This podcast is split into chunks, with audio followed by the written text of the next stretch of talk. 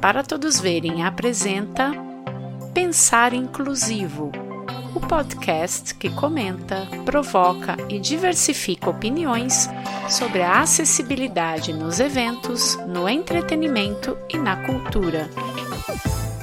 Olá, eu sou Mari Sabino, sou uma mulher branca, cabelos castanhos na altura dos ombros, tenho os olhos castanhos claros. Estou hoje com uma blusa verde com detalhes em preto. Atrás de mim, uma parede branca com um quadro de fotos e uma mesa de trabalho. Olá, eu sou Fabrício Branchini Beltramini. Eu sou homem branco, de cabelos castanho claro, já meio grisalhos, olhos azuis. Estou de óculos de aros vermelhos barba no mesmo tom que os cabelos, estou com uma camisa azul e atrás de mim um armário, uma prateleira com souvenirs e um mural com várias fotos. E esse é mais um episódio do Pensar Inclusivo com o Pensamento. Como ser protagonista de uma cultura inclusiva organizacional. Pois é, muito se fala da cultura inclusiva no mundo corporativo mas a verdade é que ainda se tem muito que avançar com relação à inclusão dentro das organizações. O marketing institucional é muito eficiente na promoção das ações. Porém, a gente vê aí que na prática a falta de conhecimento e de investimento na capacitação das lideranças e nas habilidades de seus colaboradores é um verdadeiro entrave para a inclusão da diversidade nas companhias. E é importante ter representatividade, né? Mas é mais importante estimular ações e diálogos que realmente promovam a inclusão e a qualidade de vida de todos os grupos nos diferentes ambientes de trabalho. Não basta incluir, tem que incentivar as habilidades e o protagonismo de cada colaborador. E um exemplo deste trabalho cotidiano é assunto para a nossa conversa com o administrador de empresas, Guilherme Chedid. Bem-vindo, Gui! Olá, Mari. Olá, Fabrício. Muito obrigado pelo convite para participar desse papo com vocês. É muito prazer, gente. Eu me chamo Guilherme e tenho 25 anos e hoje trabalho na Ambev como técnico, aliás, como analista em compliance, além de ser presidente do Comitê de Diversidade e Inclusão. E eu gostaria é, até de quebrar um pouquinho o protocolo que a gente tinha combinado antes, mas talvez faça um pouco mais de sentido porque eu vou confessar para vocês que eu uso muito a audiodescrição em eventos para que a gente faça, até para que nós, pessoas com deficiência, saibam como as outras pessoas estão, né? Só que hoje eu tô com duas feras da audiodescrição. Então, que tal ao invés de eu me autodescrever no primeiro momento, vocês me, me descreverem, seja Mari ou Fabrício, topam? Opa, Opa claro, vamos lá. O... Como que eu tô hoje? Vamos lá. Bom, o Guilherme é um homem branco de cabelos pretos curtos e barba rala no mesmo tom que os cabelos e está com uma camisa polo azul. Está num quarto predominantemente branco, aí eu não consigo ver se é um armário atrás. Também, também segue a mesma cor né? do quarto. Perfeito. Maravilha. Seja bem-vindo, Guilherme. Boa, muito obrigado. Bom que agora eu vou aprender a me descrever cada vez melhor.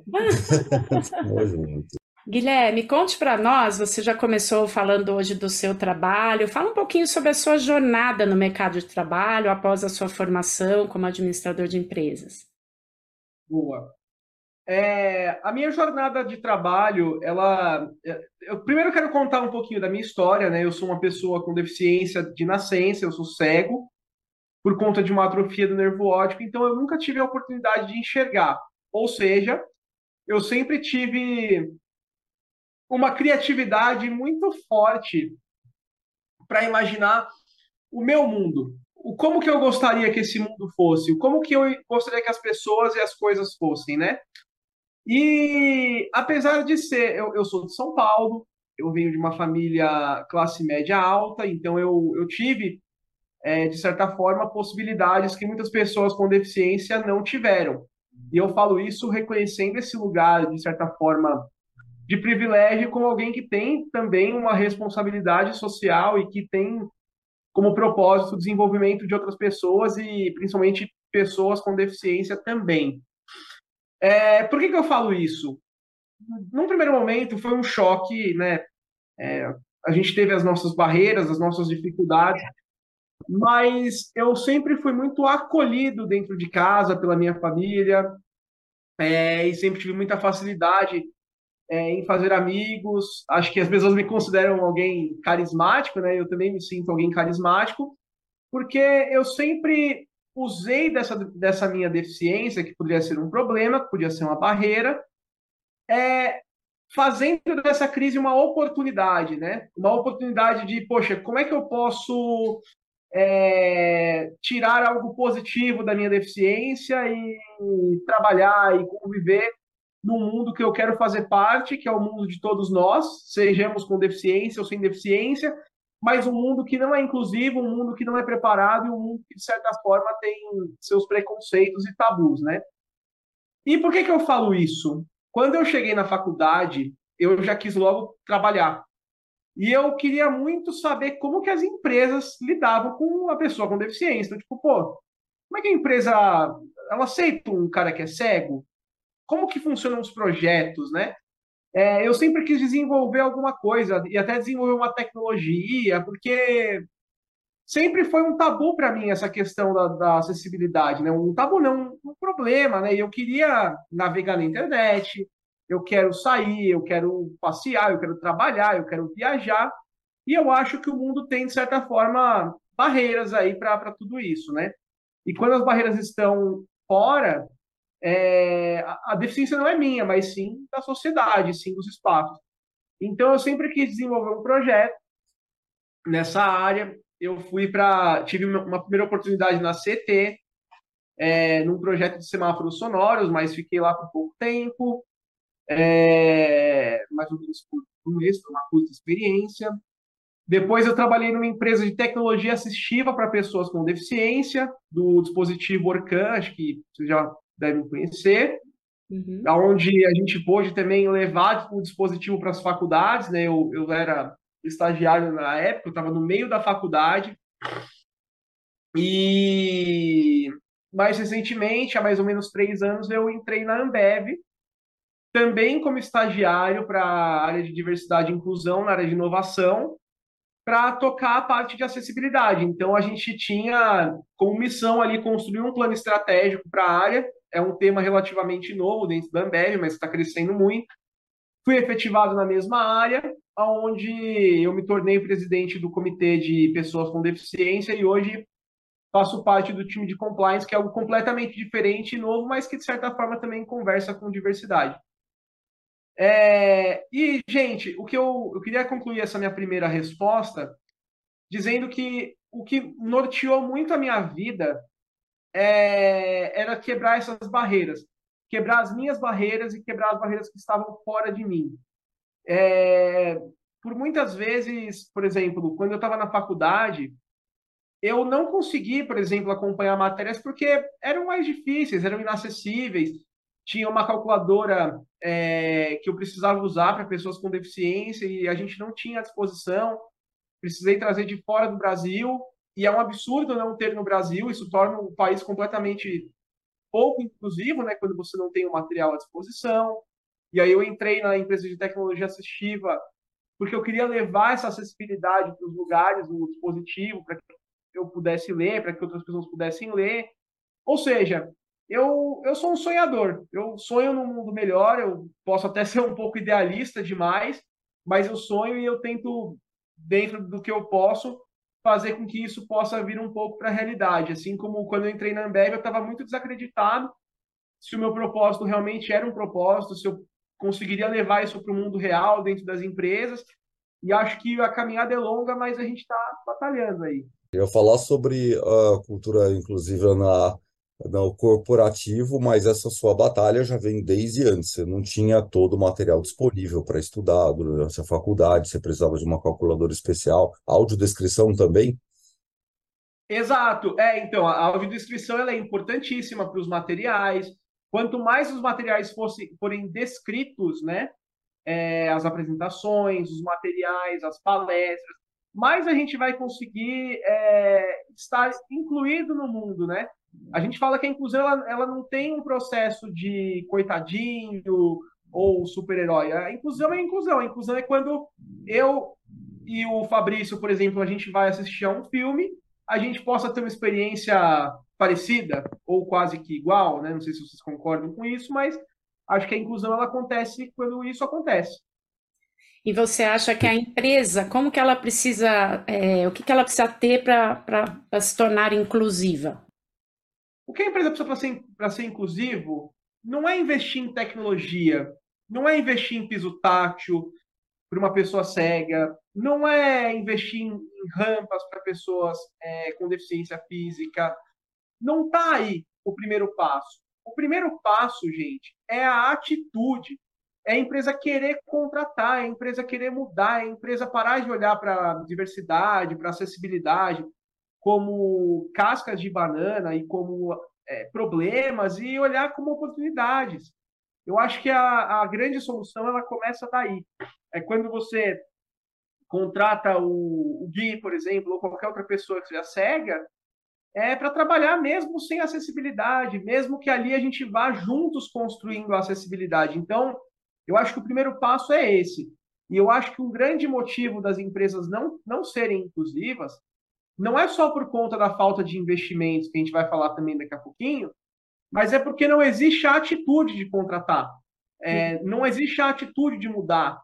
Né? E aí a gente fica naquele discurso muito comodista, é, muito comodismo, né? De que ah, eu não contrato porque eu não tenho acessibilidade, e aí eu não invisto porque não tem pessoas com deficiência e é caro demais. Então a gente tem a desculpa pronta, a gente precisa sair dessa desculpa. É como qualquer coisa que a gente faz na vida, né, gente? Vocês concordam que quando a gente quer fazer alguma coisa, a gente precisa primeiro querer fazer? É. Internamente, a gente também tem essa questão, porque não basta a empresa buscar essa inclusão no, através dos colaboradores, na captação de recursos para investimento, mas também dentro do seu universo, né, dentro do seu ambiente de trabalho, também precisa ser promovido isso, para que os colaboradores acolham e também pensem, como você mesmo mencionou, vamos criar juntos essas soluções. Então, basta começar, né? Muitas vezes a pessoa pensa assim, poxa, eu não tenho como acolher hoje, mas quem sabe se você pode acolher ou não. Então, chama e vamos trabalhar junto a melhor solução, porque cada ambiente é de um jeito, cada produtividade é de um jeito. Então, você está dentro de uma fábrica, você vai contribuir de uma forma, você está dentro do ambiente de trabalho de educação, dentro de uma plataforma de tecnologia, dentro do ambiente de financeiro, né? Dentro de várias situações em que eu acho que cada adaptação ela é única, né, Gui? Você concorda? É dessa forma?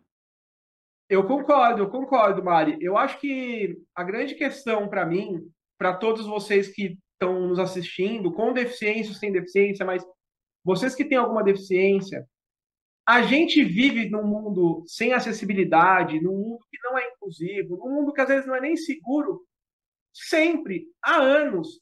Mas é muito melhor a gente viver num mundo sem acessibilidade, sem nada disso, trabalhando, contribuindo, nos sentindo úteis, ganhando, né? É, vendo a nossa força de trabalho sendo revertida em, em bens, em não só materiais, mas para a nossa vida, porque a nossa autoestima cresce, a sociedade ganha, as empresas ganham, o mercado ganha, todo mundo ganha.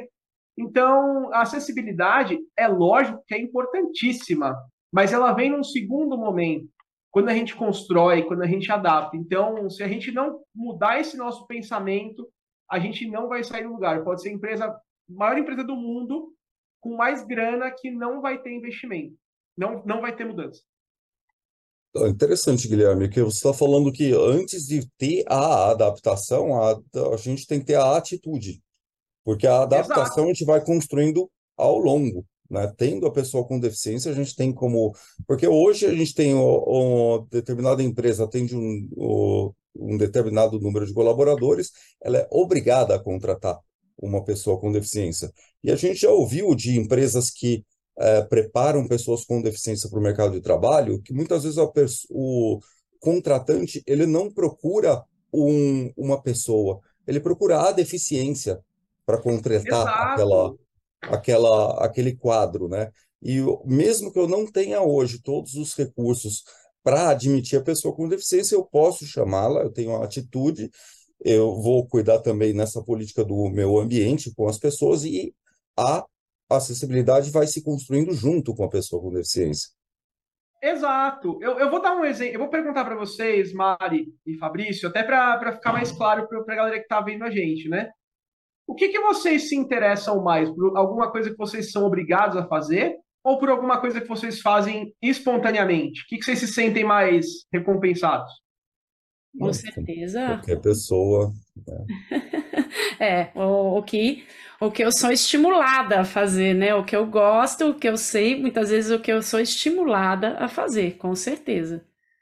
Exato. Então, enquanto as empresas se ficarem nessa condição da obrigação, não muda, não muda a mentalidade. A gente só vai cumprir a lei e se der para burlar, a gente vai burlar a lei. E cada vez mais, gente, a deficiência tem que ser levada como uma característica. Isso é uma coisa que eu venho aprendendo nos últimos anos, que eu sempre girei muito a minha vida e os as minhas questões em torno da deficiência, né? E, e agora, com 25 anos, eu tenho passado por questões novas, então relações, trabalho, relacionamentos eh, amorosos também, e eu tenho percebido que, pô, beleza, a minha deficiência ela faz parte de mim, eu tenho os meus, as minhas questões, as, as questões próprias dessa condição, mas é a minha deficiência é uma característica, gente, ela não me define. E para todos nós também, nós somos, antes de mais nada, seres humanos com uma limitação da nossa deficiência. Sim, e nesse protagonismo que você tem dentro das empresas também, de tratar dessa questão da, da característica da deficiência, que não é um impeditivo, e sim né, a oportunidade de envolvimento de toda a equipe, de crescimento ali, você é um protagonista dentro desse universo. Como que é o seu dia a dia? Você tem uma, uma necessidade de adaptação de um conteúdo visual? Você tem equipamentos diferenciados para o seu trabalho? Quais os recursos que você utiliza no seu dia a dia que são ali trabalhados em conjunto para você poder é, ter uma, um, um dia a dia tranquilo dentro das suas necessidades diretas. Boa. É, bom, o que eu uso de tecnologias assim diferentes, né? Eu, eu uso o computador com software de voz, no caso JAWS, onde eu consigo fazer toda a leitura dos e-mails, a leitura dos invites, dos compromissos, através do, do computador, através dessa tecnologia. Uhum. É, inclusive, ah, não, e eu também uso o celular também para fazer as comunicações, para ler, para me comunicar. Né? Hoje em dia a gente usa muitas ferramentas, não só é, e-mail, mas também WhatsApp, entre outras ferramentas também. E a gente sempre usa durante as nossas reuniões a questão da descrição é, das pessoas, dos slides, né? A gente percebe que quando tem uma pessoa com deficiência como eu dentro do time, é, as pessoas prestam um pouco mais atenção em detalhes. Então, uma reunião, uma apresentação que alguém está fazendo, a pessoa vai se atentar em descrever um pouco mais os slides, em explicar um pouco mais o que está sendo projetado na tela, né, naquela reunião, para que eu possa cada vez mais me sentir parte do grupo. Né? A gente usa muito aquela frase do diversidade é chamar para festa, inclusão é chamar para dançar. É. Quando você cria essas condições, você permite que o dançar, que eu dance, que no caso eu participe das reuniões, participe das discussões também. É, inclusive, gente, eu queria contar um pouco da minha experiência, né, de quando eu entrei na Ambev, lá em 2020, um pouquinho antes da pandemia começar, né? Uhum. Eu, eu não peguei um ambiente acessível. Aliás, esse foi um dos motivos da minha contratação. Construir o que a gente não tinha de acessibilidade. Só que logo no começo, logo nos meus primeiros dias, a minha gestora, é uma pessoa maravilhosa, inclusive, a Aninha, beijo se ela estiver assistindo e vai assistir, com certeza. Mas a minha gestora, ela já me chamou e falou: Gui, como é que a gente faz para a gente ser mais inclusivo, para a gente ter um ambiente melhor? Né? Isso desde a entrevista e nos primeiros dias também. E aí, tudo que eu pedi, tudo que eu propus em relação à acessibilidade, tudo que eu precisava, a empresa proporcionou para mim sem nenhum problema. A primeira oportunidade que eu tive isso, original, sem nenhum problema, sem nenhuma reclamação em relação a custos. Depois a gente colocou um piso tátil na área de inovação, que era o andar em que eu ficava. A gente colocou placas em braille nas salas. Então, você sente a diferença acontecendo desde a entrevista e aí você percebe quando, quando você quando a empresa, na verdade, quer te proporcionar essas condições, você se sente mais incluído, você se sente à vontade, né? E eu me senti muito em casa desde, desde o começo por conta disso. Excelente, Guilherme. E interessante que hum, você encontrou um ambiente que não era acessível e havia o interesse da empresa em uh, acessibilizar, né, em levar Exato. essa E os seus colegas mesmo, para te incluírem também, começavam a falar para você o que estava acontecendo, como é que era o slide. Uma questão que a gente sempre pega, principalmente na, é, do, do, em todo tipo de evento social, corporativo, é, o pensar inclusivo é a gente pensar de uma forma que vai incluir todos os outros públicos. Você acha que os seus colegas, é, existe uma cultura para a pessoa já vai pegar, fazer uma apresentação, ela já colocar em uma de uma maneira que vai contemplar outros públicos também, que não só videntes? É, Fabrício, eu, eu vejo da seguinte forma, né?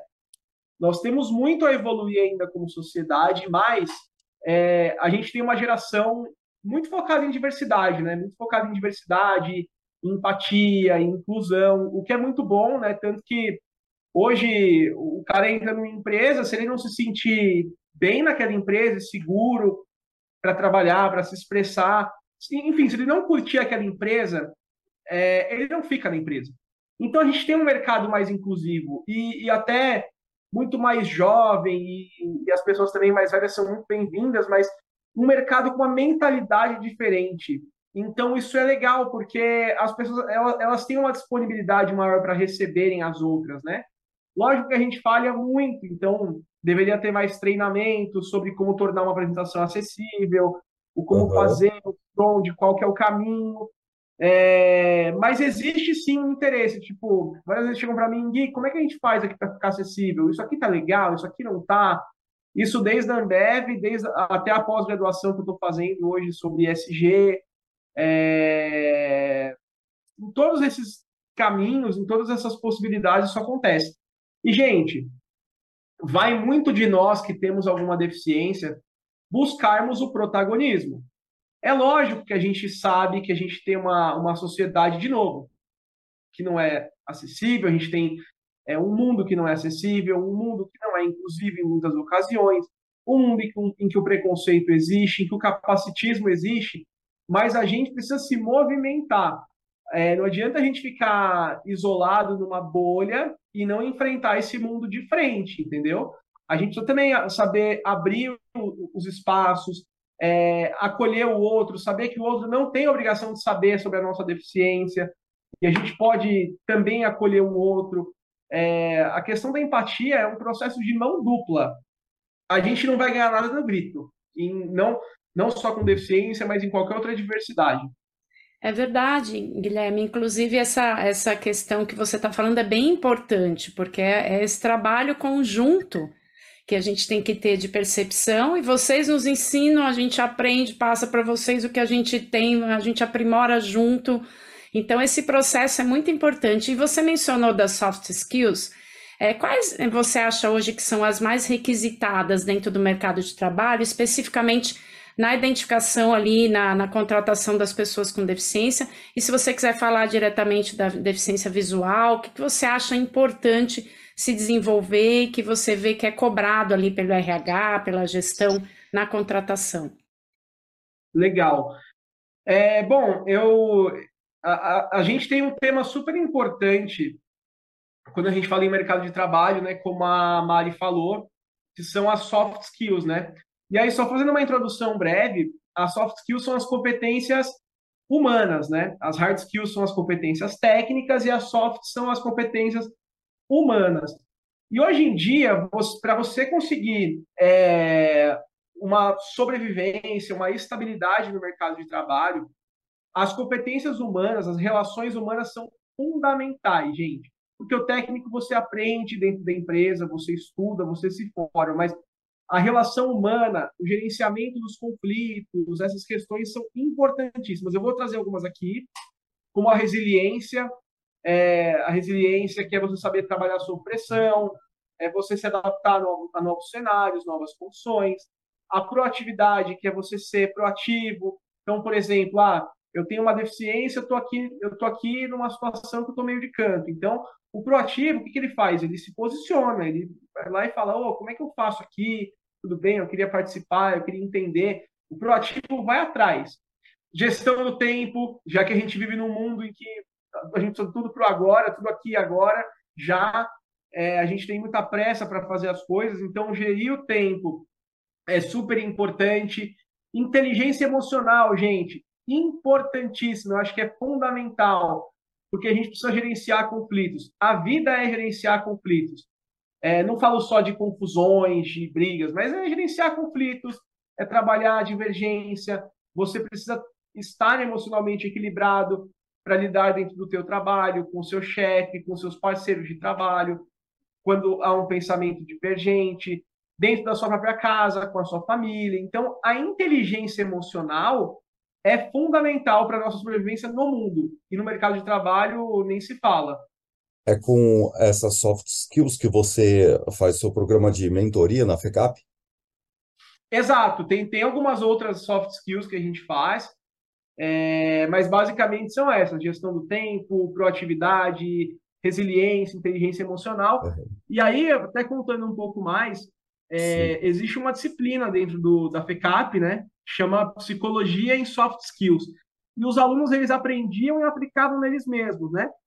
E aí, esse ano, é, do ano passado para cá, o nosso, o meu, o nosso professor, né, que é um parceiro meu, inclusive a gente fez vários projetos juntos, é um cara que super engajado na inclusão de pessoas com deficiência, inclusive indico ele para ser um convidado futuro do podcast, ele vai topar super. O professor Augusto Galeri, ele teve a ideia disso ser aplicado para a sociedade, para as pessoas com deficiência, para as pessoas negras, para as pessoas LGBT, é, para esses outros grupos minorizados. Então, a gente está tentando expandir esse nosso background, expandir esse nosso curso para que os alunos se desenvolvam e possam desenvolver pessoas que às vezes não têm a oportunidade né, de, de ter contato com essas competências e muito menos o acesso ao mercado de trabalho. A gente quer trazer essas possibilidades.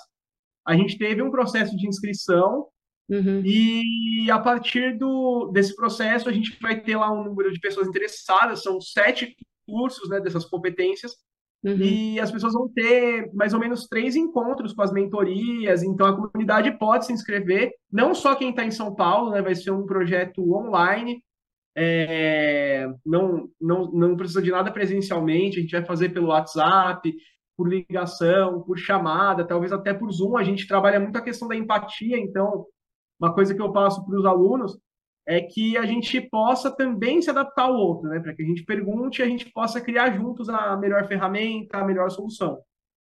E para o ano que vem a gente pretende expandir isso cada vez mais. Então, até contamos com vocês como nossos parceiros aí ano que vem. E se quiserem dar uma palestra sobre audiodescrição na PECAP, a gente pode organizar também. Opa, claro.